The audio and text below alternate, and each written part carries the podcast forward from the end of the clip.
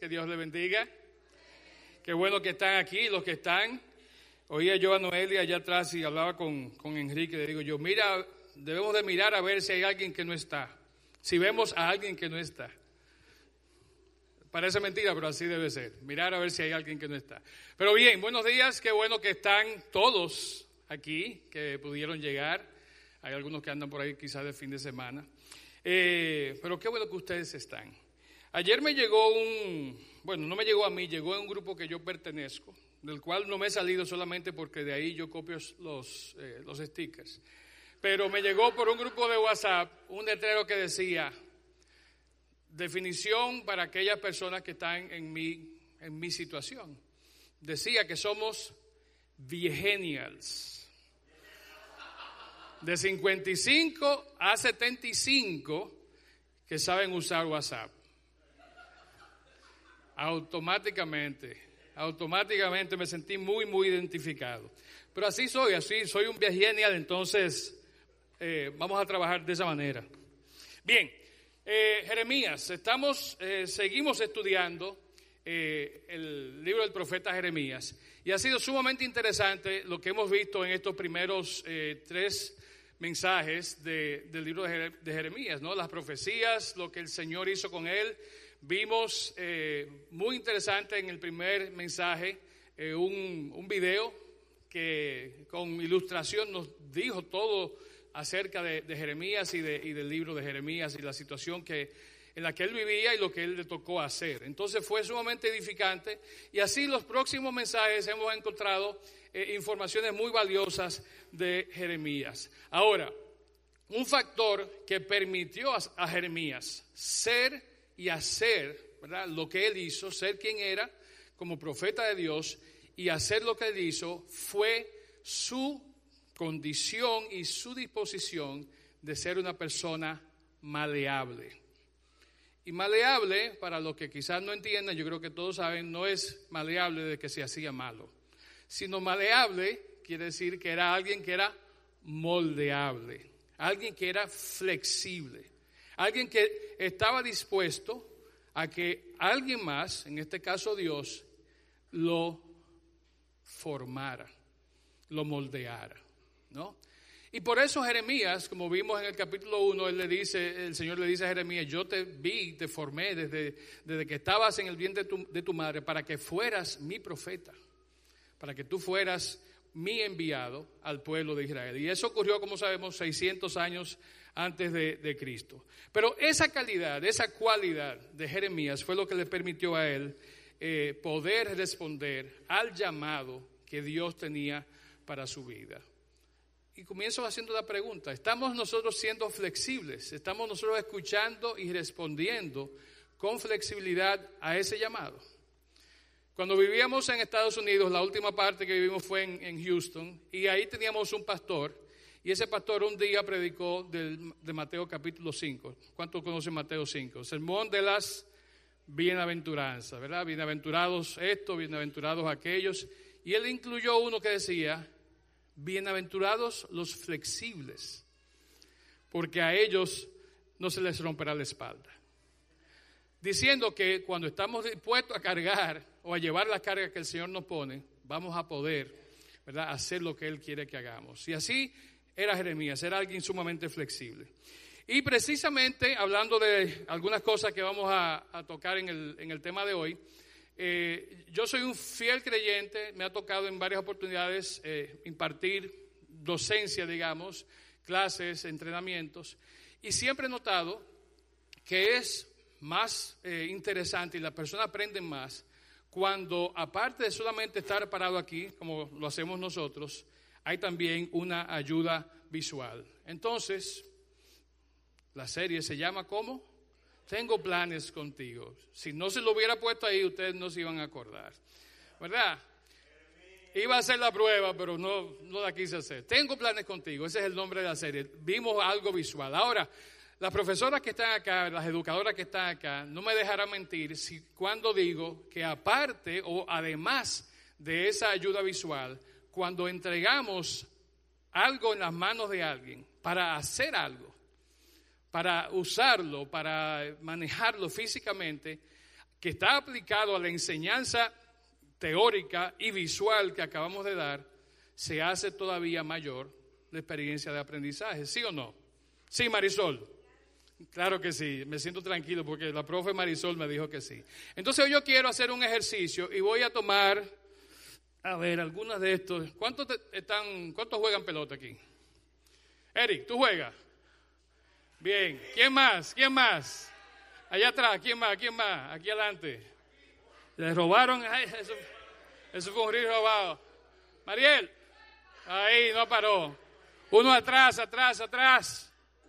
¡Ay, caramba! Bueno, recátelo por ahí. Háganse de cuenta que es una pelota de foul. Bien, por favor, sin distraerse del mensaje, que sé que va a ser difícil, ¿verdad? Le, acabo de dar un juguetito.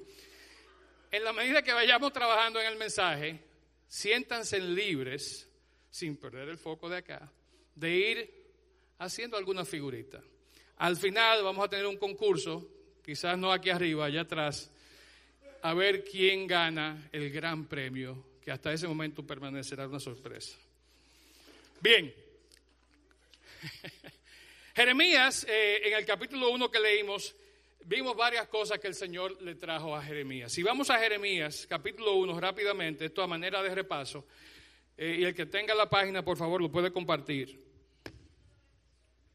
¿Perdón? Esa misma. 597. Bien. Jeremías 1, miren estos versículos que dice aquí. Cuando el Señor llama a Jeremías, ¿no? Y recuerden, nuestro hermano eh, Wellman nos, nos dio esa introducción. El Señor le dice a Jeremías, tú vas a ser mi profeta. Yo te voy a enviar a hablar a, Judá, a Israel, para que se eh, arrepientan de su camino torcido. Dice el versículo 7, eh, contestando a Jeremías que ha dicho, mira, yo no puedo, yo soy un niño, yo soy muy joven. Dice el Señor, no digas, soy demasiado joven, me contestó el Señor, porque debes ir donde quiera que te mande y hacer todo lo que te diga. No le tengas miedo a la gente, porque estaré contigo y te protegeré. Yo, el Señor, he hablado. Luego el Señor extendió su mano, tocó mi boca y dijo, mira, he puesto mis palabras en tu boca. Entonces, no solamente el Señor le dice, Jeremías, tú vas a hacer esto, no digas que tú eres joven, yo voy a estar contigo, sino que Él le dice, ¿verdad? Tú vas a hablar mis palabras pero para que él lo entienda, ¿qué hace? Toca su boca. ¿Verdad? Le está diciendo, yo te estoy dando mis palabras. Tú vas a hablar mis palabras. Como para que afincara y entendiera, ¿verdad? Y dice el versículo 10, hoy te doy autoridad para que hagas frente a las naciones. Versículo 13, después de esto el Señor me habló nuevamente y preguntó, ¿qué es lo que ves ahora? Veo una olla de agua hirviendo que se derrama desde el norte. De nuevo, una imagen. Algo visual. Y dice, versículo 14, sí, dijo el Señor, porque el terror del norte hervirá y se derramará sobre la gente de la tierra. Levántate, prepárate para entrar en acción, ve y diles todo lo que te ordené decir no tengas miedo. Bien, y eso le dice el Señor a Jeremías cuando comienza a empoderarlo para que vaya a decir las cosas que él quería mandarle a decir a su pueblo. Lo dijo verbalmente, usó algo visual, también usó, usó algo físico para que él pudiera captar la idea. Entonces, en algún momento entonces de ese primer periodo de, del ministerio de Jeremías, llegamos al capítulo 18, que vamos a estar leyendo hoy. Vayamos al capítulo 18 eh, de Jeremías y vamos a ver ahí los primeros 17 eh, versículos. Dice de la siguiente manera, el Señor le dio otro mensaje a Jeremías, baja al taller del alfarero y allí te hablaré. Así que hice lo que me dijo y encontré al alfarero trabajando en el torno. Pero la vasija que estaba formando no resultó como él esperaba. Así que la aplastó y comenzó de nuevo. Después el Señor me dio este mensaje. Oh Israel, ¿no puedo hacer contigo lo mismo que hizo el alfarero con el barro? De la misma manera que el barro está en manos del alfarero, así estás en mis manos. Si anuncio que voy a desarraigar, y a derribar y a destruir a cierta nación o a cierto reino, pero luego esa nación renuncia a sus malos caminos, no la destruiré como había planeado. Pero después, eh, perdón, pero después esa nación hace lo malo y se niega a obedecerme, no la bendeciré como dije que haría. El Señor es soberano. Él hace lo que Él quiere. Por lo tanto, Jeremías advierte a todo Judá y a Jerusalén y diles, esto dice el Señor. En vez de algo bueno, les tengo preparado un desastre. Así que cada uno de ustedes abandone sus malos caminos y haga lo correcto. Sin embargo, el pueblo respondió, no gaste saliva. Continuaremos viviendo como se nos antoja y con terquedad seguiremos nuestros propios malos deseos. Así que esto dice el Señor. ¿Acaso alguien ha oído semejante cosa? Aún entre las naciones paganas, Israel, mi hija virgen, ha hecho algo terrible. ¿Acaso la nieve desaparece de las cumbres del Líbano? ¿Quedan secos los arroyos helados que fluyen en esas montañas distantes? Pero mi pueblo no es confiable, porque me ha abandonado. Quema incienso a ídolos inútiles. Tropezó y salió de los caminos antiguos y anduvo por senderos llenos de lodo. Por lo tanto, su tierra quedará desolada, será un monumento a su necedad. Todos los que pasen por allí quedarán pasmados y menearán la cabeza con asombro. Como el viento del oriente desparrama el polvo, así esparciré a mi pueblo delante de sus enemigos. Cuando tengan dificultades, les daré la espalda y no prestaré atención a su aflicción. Wow, wow. El pueblo elegido de Dios. A ese le está hablando Jeremías. A ese le está hablando Dios para que le hable así al pueblo. Ese era el pueblo de Dios. Y sin embargo, cuando tenga dificultades, dice el último versículo que leímos, ¿qué dice? Lo voy a ignorar, le voy a dar la espalda. Bien, fíjense, eh, Jeremías 18, el Señor lo manda a dónde? A la casa del alfarero.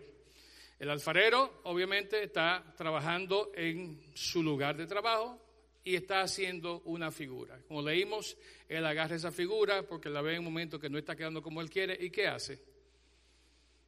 la destroza, la destruye y vuelve, la aplasta, sí, y vuelve a comenzarla de nuevo. La alfarería era una de las actividades más eh, prominentes que había en esa época desde la antigüedad. De hecho, es una de las funciones, una de las profesiones más antiguas que hay y sigue hasta el día de hoy. No sé cuánto han viajado la carretera a Santiago eh, y otras carreteras del país y qué encontramos a ambos lados de la carretera cientos de puestos de, de tarros, vasijas, todo eso. Lo cual de mi esposa cada vez que vamos al Cibao y venimos me dice, la próxima vez nos vamos a parar. Y yo se me olvida siempre. Se me pasa, ¿verdad? Porque, ah, no, que yo sé cómo son esas negociaciones. Pero sí, un día de esto, mi amor, nos vamos a parar. ¿Dónde estás? No te veo. Yo sé que tú llegaste, a venirte allá atrás. Te prometo delante de todo que la próxima vez nos paramos en una en un sitio de eso. Bien, pero la alfarería es esa profesión tan antigua y que ha cambiado realmente muy poco. De hecho, eh, la alfarería viene de un concepto árabe, ¿verdad? Que está aquí, que dice al, alfajar, que significa básicamente cerámica, ¿verdad? Que es hacer cosas en una forma como de cerámica. Y todo eso es lo que implica, ¿verdad? Con las manos, de esta forma, se hace cocido, ta, ta, ta. Entonces, eso básicamente en ese concepto. Y en el concepto hebreo viene también de un término similar que es jafar, que quiere decir tierra o barro. Y básicamente eso es lo que hace la alfarería, ¿verdad? Toma tierra o barro y la convierte en qué? En algo más duradero, algo como una cerámica lo convierte en platos, en vasijas, en un sinnúmero de cosas, inclusive en cosas decorativas. ¿Sí? Bien, pregunta de orden. ¿Cómo van las figuras que están ustedes haciendo? ¿Van bien? ¿Van bien? Ok, sigan avanzando. Ahorita chequeamos de nuevo.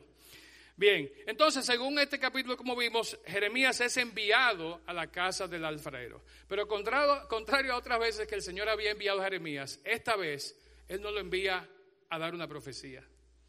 Él no lo envía a dar una enseñanza, una lección, una amonestación. ¿A qué envió el Señor a Jeremías? Lo envió a observar y a aprender. De hecho, lo envió para que él viera lo que era un sermón que Jeremías iba a dar más adelante al pueblo. Y le envió allí para que él se educara en este proceso de la alfarería. Entonces, cuando él llega, ve varias cosas.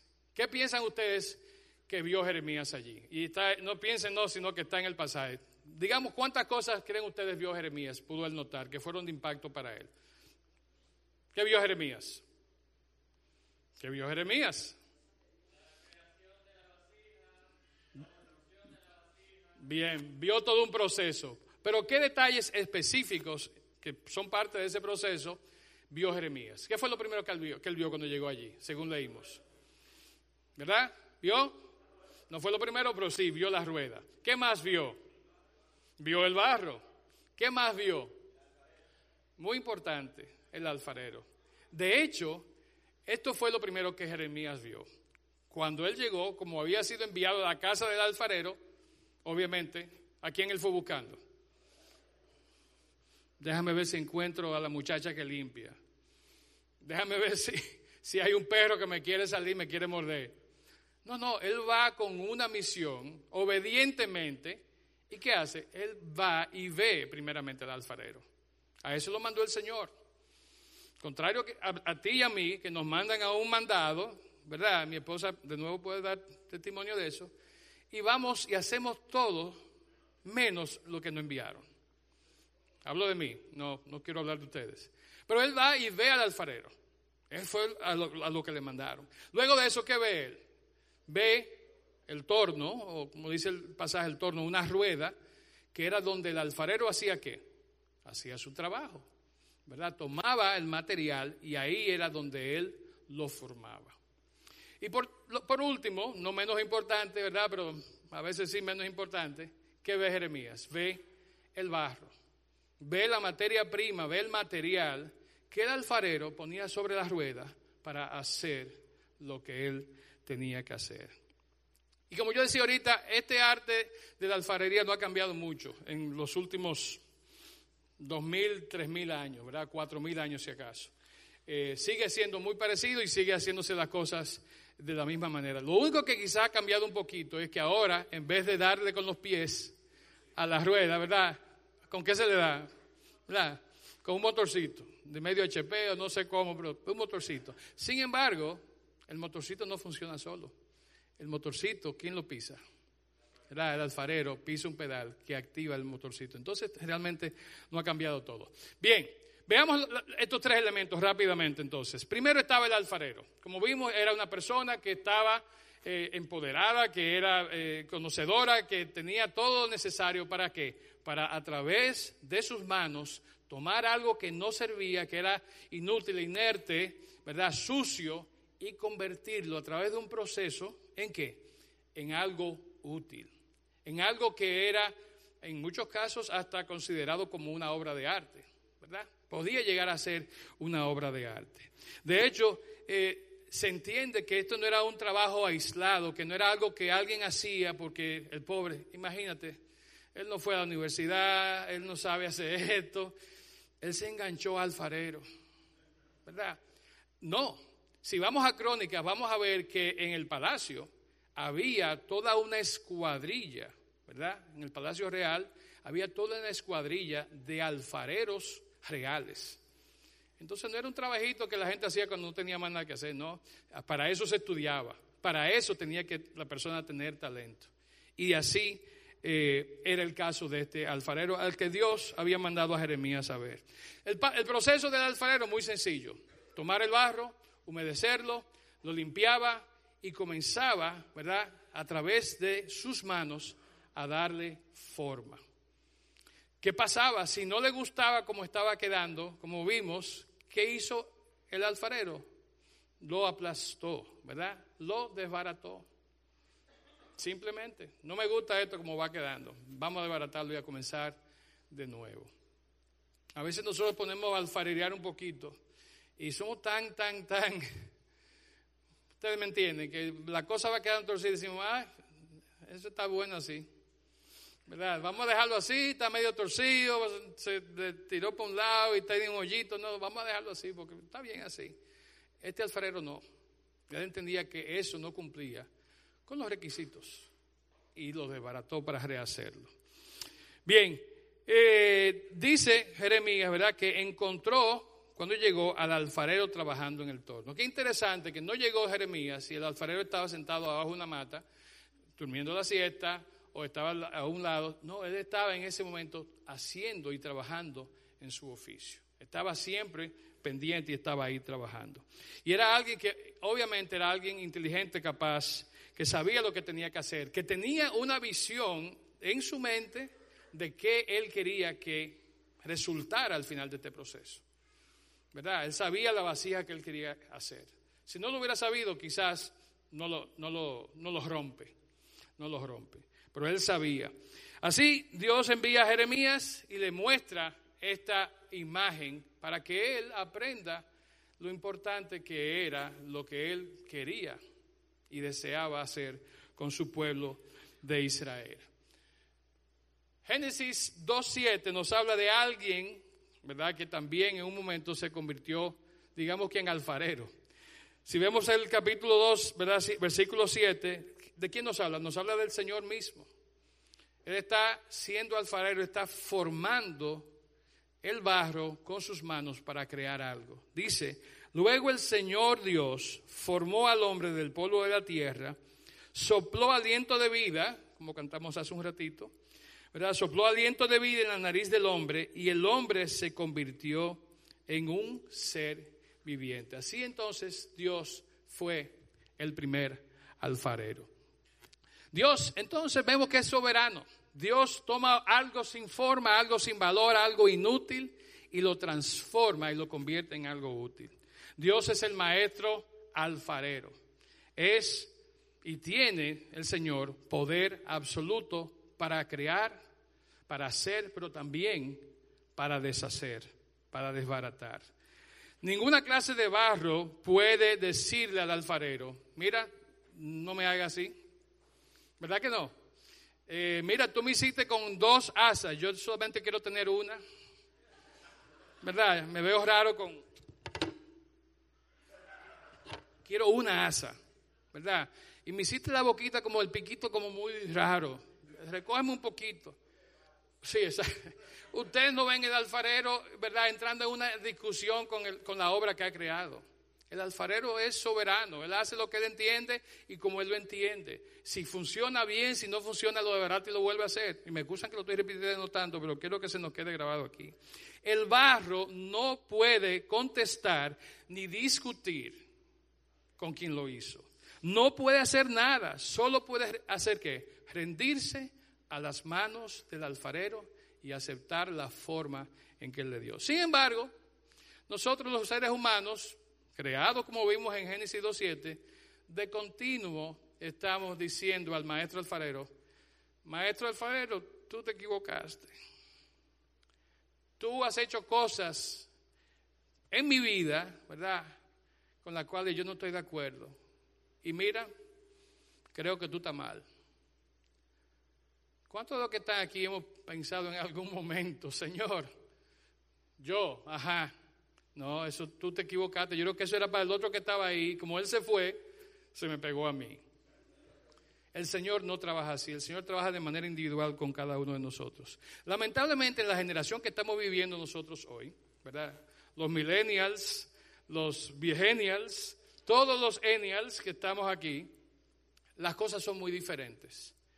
Estamos viviendo una época donde el barro está reclamando derechos y está diciendo, esta persona que nos gobierna, esta situación en la que vive mi país, esta forma como se entiende que yo debo cumplir las leyes, eso está equivocado. Eso no es así y yo tengo el derecho a protestar. Yo tengo derecho como ser humano, que tengo que hacer que se respeten, que sean escuchados, y si tiene que quemarse todo esto, lo vamos a quemar. Eso no es así. Y estamos viendo, no solamente en un lugar del mundo, lo estamos viendo por todas partes. A veces las protestas se van, como vimos, de manera multitudinaria, ¿verdad? A la calle. A veces es haciendo ruidos con cacerolas. A veces pegándole fuego a cosas. ¿Verdad? A veces es simplemente diciendo, esto que tú nos pusiste por encima, esto que tú nos diste, está equivocado. Esta persona que tú me pusiste como amigo en un momento dado ya no es mi amiga. Bueno, si estoy atacando a Chile y a Cataluña y a Haití, déjenme llegar a la novela nacional. ¿Verdad? No solo eso. Discutimos con el alfarero y le decimos, como tú me hiciste, no está correcto. Yo sé que tú me hiciste vasija de barro para yo, ¿verdad?, echar agua. No, a mí lo que me gusta es ser vasija más pequeña para servir Coca-Cola. Y de hecho, me hiciste vasija y yo no quería hacer vasija, yo quería hacer una flor en la pared. ¿Verdad? Pero eso es lo que continuamente estamos haciendo. Nos escudamos detrás de cosas para hacer otras cosas, ¿verdad? Alegando que son nuestros derechos. Hay varios procesos ahora a nivel mundial, local, en todas partes, donde personas están siendo acusadas por personas sin cara. Personas cobardes, personas maliciosas, personas que tienen una agenda y escudados en que no tienen que decir quiénes son, ni responder por sus acciones, le acaban la vida al más bonito. Sencillo. ¿Por qué? Porque nos estamos y seguimos rebelándonos contra el alfarero. Tú y yo formamos parte de un universo infinitamente grande. Sin embargo, vivimos en un pedacito, ¿verdad? En una motica, ¿verdad? Nadie sabe lo que es una motica. En un puntito de polvo, ¿verdad?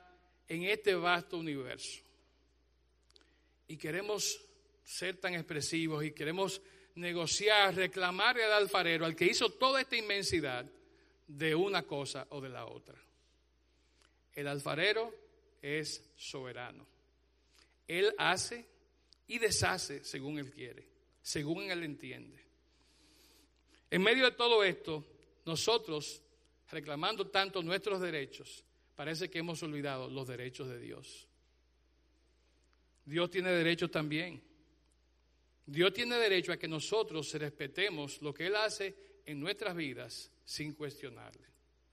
Tenemos derecho al pataleo, tenemos derecho a llorar, a sufrir, a enfadarnos con Dios, como yo sé y conozco varias personas aquí que se han enfadado en algún momento con Dios y le han retirado la palabra. No levanten sus manos, yo sé quiénes son.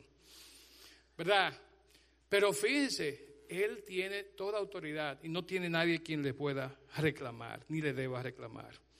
Así entonces la autoridad que el alfarero tiene sobre, el barro, la vemos para ilustrar esta situación que estaba viviendo y estaba pasando eh, con el pueblo de Israel. Si vamos a Isaías capítulo 29, versículos 15 y 16, dice lo siguiente. ¿Qué aflicción les espera a los que intentan esconder sus planes del Señor? A los que hacen sus malas acciones en la oscuridad. El Señor no puede vernos, dicen. No sabe lo que está pasando. ¿Será posible que sean tan necios? Él es el alfarero y por cierto es mayor que ustedes y que yo, que somos qué? El barro. ¿Acaso la cosa creada puede decir acerca del que lo creó, Él no me hizo? Alguna vez ha dicho una vasija, el alfarero que me hizo es un tonto. Claro que no. O claro que sí. Imagino que hay vasijas que con sus acciones están diciendo, yo no soy esa vasija que tú hiciste. Yo desconozco ser esa vasija. Es más, yo ni siquiera soy vasija. Yo soy otra cosa. Romanos 9:21, vemos como el apóstol Pablo también nos, nos lleva el concepto en el Nuevo Testamento. Dice, no, no digan esto. ¿Quién eres tú, simple ser humano, para discutir con Dios? ¿Acaso el objeto creado puede preguntarle a su creador, ¿por qué me has hecho así? Cuando un alfarero hace vasijas de barro, no tiene derecho a usar el mismo trozo de barro para hacer una vasija de adorno y otra para arrojar basura. Entonces, el uso que se le da a la creación del alfarero lo determina quién, el mismo alfarero. Pero crean esto, ¿verdad? Y la palabra es muy clara. Dios nos hace a cada uno de la manera que así como él vio a Jeremías y como vio a David en el vientre de su madre, ¿verdad? Nos vio a nosotros. Él sabe la idea final que él tiene para nosotros. Y así nos creó a cada uno. Si uno de, ustedes que están aquí hoy tienen alguna duda, algún problema con eso, al final del, del sermón, al final del culto, vayan allá atrás y arrodíllense y hablen con Dios, porque yo no voy a dejar ninguna respuesta. Pero hablemos con Dios, busquemos respuesta del Señor, busquemos respuesta del Señor. Lo segundo que vio Jeremías, y aquí voy a ir un poquito más rápido, ¿qué fue? Vio al alfarero y vio entonces qué? El instrumento del alfarero, vio el torno, vio la rueda. La rueda es simplemente un pedazo de piedra, de madera, sobre el cual se colocaba el material que iba a trabajarse y se hacía girar horizontalmente. Al principio algunas eran de madera y necesitaban como una especie de contrapeso para que no. Se, se, fueran muy rápido, muy lento. Pero luego con el tiempo se fue afinando la técnica y de hecho se le puso una barra metálica o de madera para poner algo en los pies. Y entonces así el alfarero no tenía que estar empujando con la mano y trabajando, sino que podía usar todo, ¿verdad? Manos, pies, para hacer la obra de alfarería que el Señor, en este caso, ¿verdad? le había encomendado, que el dueño del negocio o lo que él quería le había encomendado. Sobre esa rueda se ponía un pegote de tierra húmeda, ¿verdad? Una masa sin valor, como dije ahorita, sin olor, sin nada, ¿verdad? Inútil, pero que a través de un proceso podía convertirse en algo más útil. Esa era algo parecido a lo que es eh, esa, ¿verdad? Esa ese mecanismo de alfarería. Vemos en Efesios 2.10 que nos dice entonces, pues somos la obra de, maestra de Dios.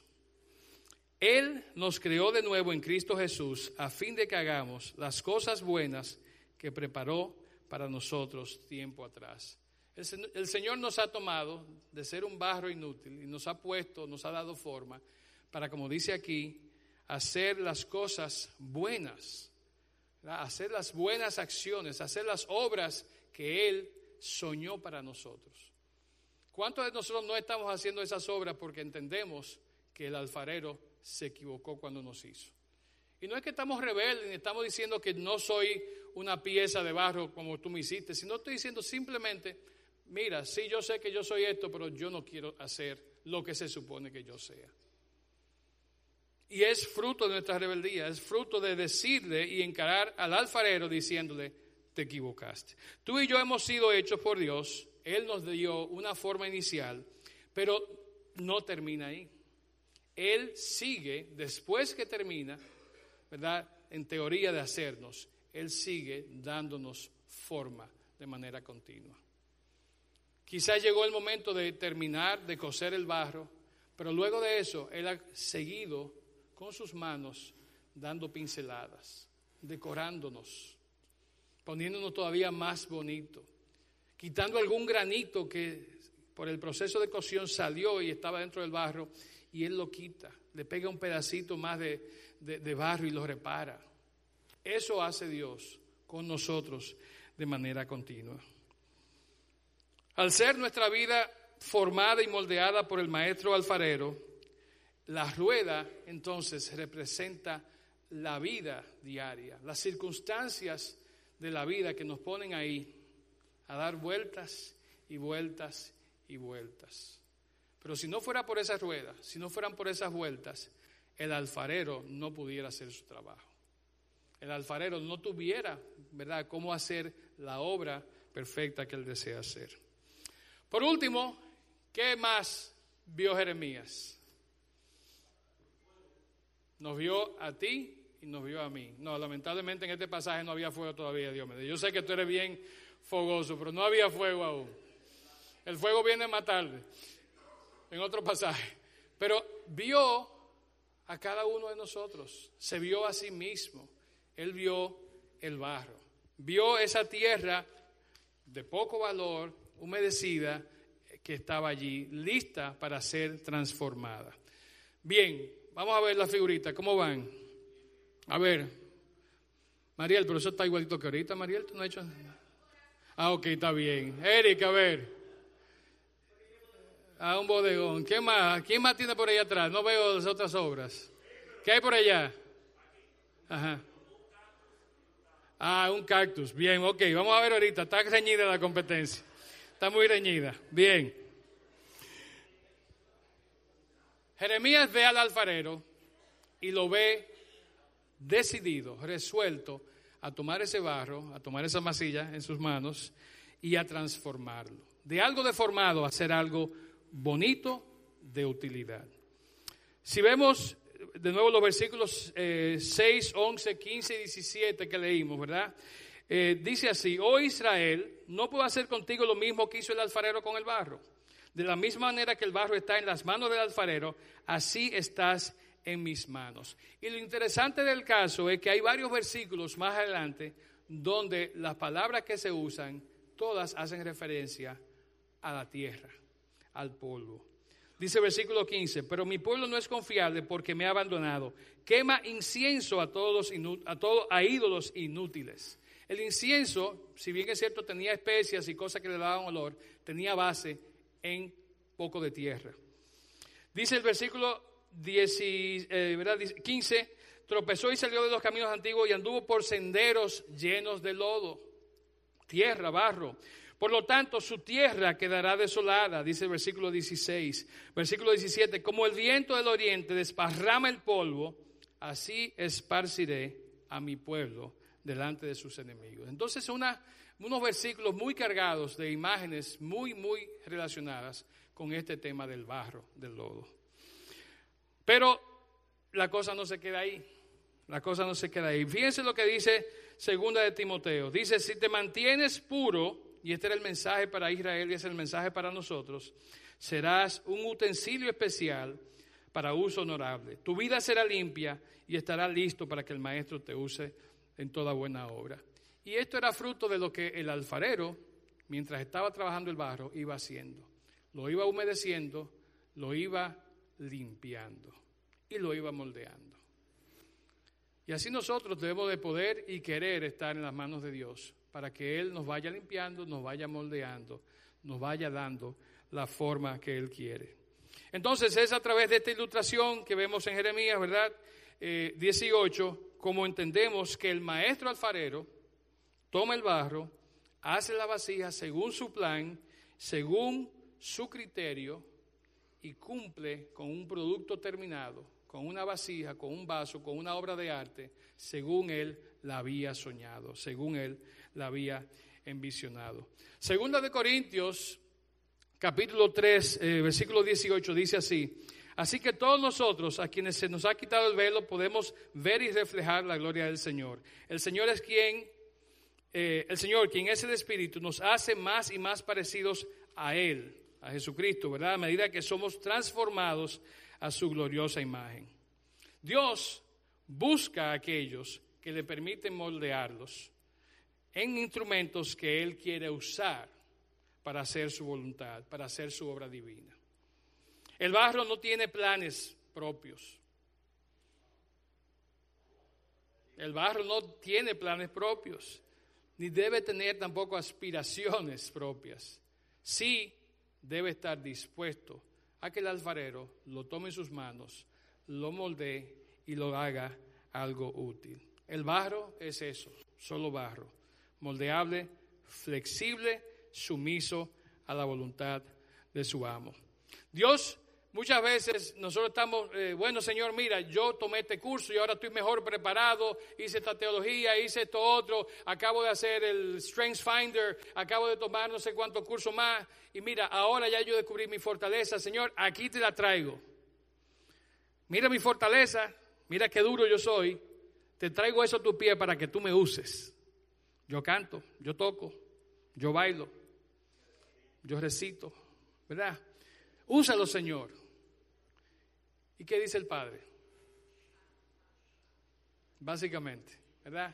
Qué bueno, qué bueno, me gustan tus fortalezas, pero no es ahí que vamos a trabajar. Voy a trabajar contigo a partir de tus debilidades. Voy a trabajar contigo a partir de las imperfecciones que tienes. Y vas a ver cómo vamos juntos, yo con mis manos y tú permitiendo que yo trabaje en ti, a llegar al lugar donde yo quiero que tú, que tú llegues. ¿verdad? El Señor nos usa, nos manipula, nos zarandea. Si estamos en un lugar, nos dice, mira, ya te toca esto. Hasta aquí llegaste. ¿Verdad? Tengo otro plan contigo. No te resistas, tú eres barro, yo soy el alfarero. Segunda de Corintios 12, 9 y 10 dice, cada vez Él me dijo, mi gracia es todo lo que necesitas. Mi poder actúa mejor en la debilidad. Así que ahora me alegra jactarme de mis debilidades, decía Pablo, porque el poder de Cristo, para que el poder de Cristo pueda actuar a través de mí. Es por esto que me deleito en mis debilidades y en los insultos, en privaciones, en persecuciones y dificultades que sufro por Cristo. Porque cuando soy débil, entonces soy fuerte. Somos barro, somos inservibles, somos inútiles, a menos que el alfarero venga y nos forme. Y esa forma, ¿verdad? Es por la presión que ejercen sus manos sobre nosotros. Y esa forma es la forma que Él quiere, porque Él quiere darnos y tiene un plan y propósito final para nosotros y por eso necesitamos tener esa forma. Y un elemento importante que no habíamos mencionado, que Dios me lo mencionó, es que todo eso pasaba y al final, ¿qué hacía el maestro alfarero? Para que, para que la pieza quedara sólida, quedara impermeable, quedara sin moverse, ¿qué hacía? Candela. Iba al horno. Iba a un lugar donde se iba a cocer altísimas temperaturas. De hecho, llegaba casi al rojo vivo. Pero de ahí salía sólida, purificada, ¿verdad? Impermeable y lista para ser usada. Eso hacía el alfarero. Nuestra vida está en las manos de Dios y Él está obrando todos los días para moldearnos en los hombres y las mujeres que Él nos ha creado para ser. Me gustan mucho todos estos cursos, que están dando ahora. Soy fiel admirador de Tania Báez y como de 50 gente más que hacen coaching y hacen todo eso. Qué bonito, sí. El hombre y la mujer que tú puedes ser, que tú has sido diseñado para ser. Óigame, bien. Si no lo hacemos a la manera de Dios, ese hombre, esa mujer que podemos llegar a ser, va a quedar muy, muy corto del plan que Dios tiene para ti y para mí. Y está bien, vayan a su curso, paguen su dinero, no hay problema. Ahora en noviembre viene la cumbre, es importante que vayamos y apoyemos, ¿verdad? Vaya el blog. ¿Dónde está? No. Bien, pero hay que hacer todas esas cosas, pero no perder de vista que el plan perfecto, la forma final y el uso final para nuestras vidas está en la mente y en las manos de Dios. Jesucristo él estaba claro en quién él era. Él estaba claro en cuál era su propósito. Él permitió que Dios a través de 30 años que lo formara. Y aún en medio de su ministerio de tres años y medio, Dios siguió formándolo. Pero ¿qué pasa la noche en la que él va a ser arrestado? Cuando va a orar a Getsemaní. ¿Qué dice el barro al alfarero en esa noche? Señor, mira, yo sé que tú y yo hablamos que esto era el plan, yo estoy claro, pero si podemos dejar esto para más tarde, ¿verdad? Unos días más, ¿verdad? Tú sabes que ahora estamos en cuaresma y después de Semana Santa, la playa, la cosa. Dijo, Señor, yo sé que esto es el plan, pero necesitamos, ¿verdad? Yo necesito cumplir con ese plan. Que no sea mi voluntad, sino que sea la tuya.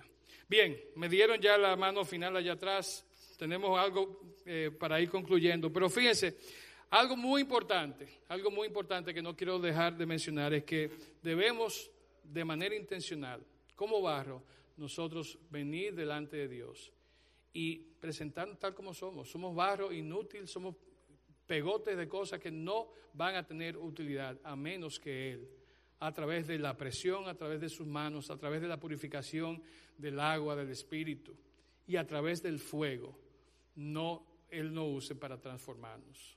Tenemos que permitirle, tenemos que estar dispuestos a que Él obre en nuestras vidas, a que Él nos transforme. Permítame pasar a un último video y entonces ahí concluimos.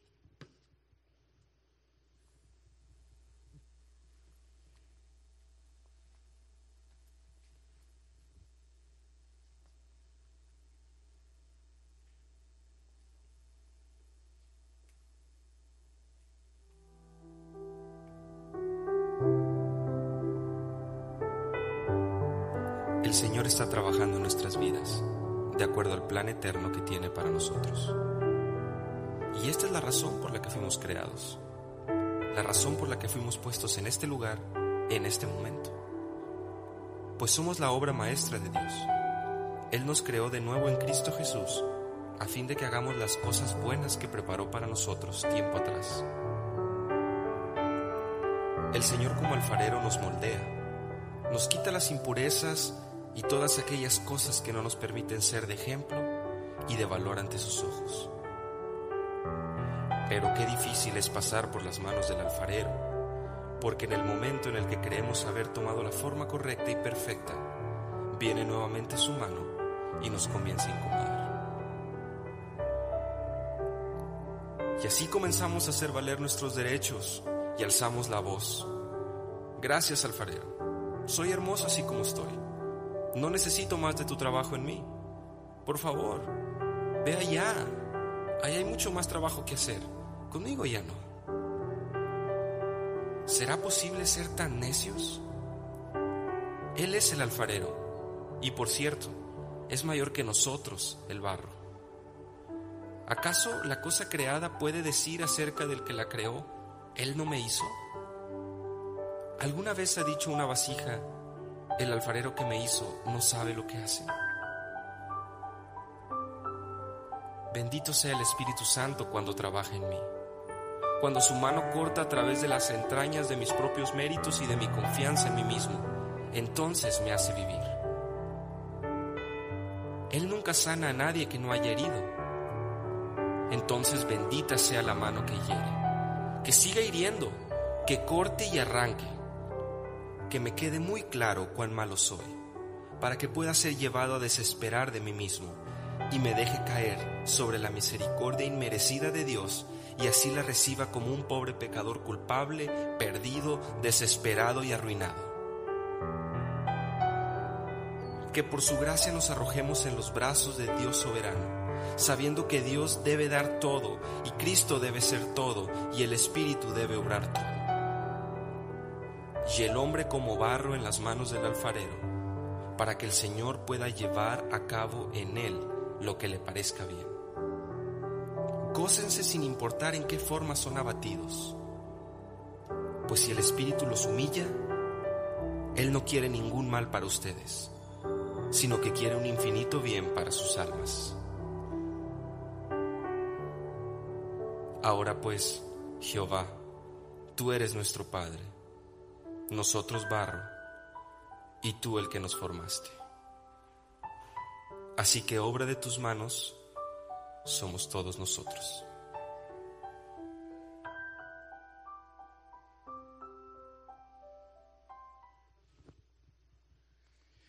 Bien, les invito a que por favor me acompañen de pie para terminar. Les pido que por favor cierren sus ojos, inclinen sus cabezas. Y vamos a pedirle a Dios que nos, que nos hable, ¿no? Ciertamente el Señor me, me ha hablado, me está hablando, me habló de manera bien fuerte y radical en esta semana. Y me ha dicho, necesito seguir formándote, necesito seguir transformándote. Estás lleno de impurezas, estás lleno de piedritas. Tengo una obra que hacer contigo, quiero terminarla. Y tú tienes que dejarte. Y así nos habla cada uno de nosotros, ¿no? Así nos dice Él, yo tengo algo mayor, algo mejor que lo que eres ahora. Y quiero hacerlo contigo. Pero tú, como barro, tienes que quedarte tranquilito, en silencio, y aceptar mi voluntad, aceptar la presión de mis manos, aceptar que te limpie, que te purifique con agua, y aceptar que yo te pase por el fuego para que puedas llegar a ser lo que yo he soñado para ti. Padre, gracias te damos por este día. Gracias, Señor, porque tú eh, nos hablas a través de tu palabra, que es poderosa, que es, Señor, eh, viva, es eficaz, Señor, y como dice, nos corta, nos penetra, Señor, hasta lo más profundo de nuestro ser. Gracias, Padre, porque hemos visto un ejemplo claro, Señor, de quién tú eres, de tu soberanía, de la autoridad que tú tienes sobre nuestras vidas, Señor, de que no nos, no nos pertenecemos por más que querramos estar en control y por más que queramos creer que estamos en control, solo tú, Señor, tienes el control de nuestras vidas. Gracias, Señor, porque tú eres un Dios bueno, un Dios de misericordia, un Dios que cuando es necesario, Señor, nos aplastas, nos deshaces, pero no nos dejas ahí tirado o no nos echas fuera a la basura, sino que tomas ese material, ese barro, Señor, imperfecto, y vuelves y lo formas, Señor, en la figura, en la vasija, Señor, que tú quieres que seamos. Gracias, Padre, por tu amor, gracias por tu misericordia, gracias por tu bondad, gracias, Señor, por tu perdón. Te pido que bendigas a cada uno de mis hermanos aquí, Señor, bendigas a cada persona, Señor, que cree y está confiada y está dispuesta, Señor, a que tú obres en su vida de manera poderosa. Te agradecemos, Señor, por las veces en que tú nos has hecho pasar por el fuego, Señor, por las veces que nos has quitado impurezas. Te agradecemos, Señor, porque sabemos que quieres lo mejor para nosotros. Bendito sea tu nombre, Señor, y te damos gracias y pedimos que nos sigas bendiciendo, dirigiendo en este día. Presentamos todo esto delante de ti, dándote las gracias en el nombre de Jesús. Amén.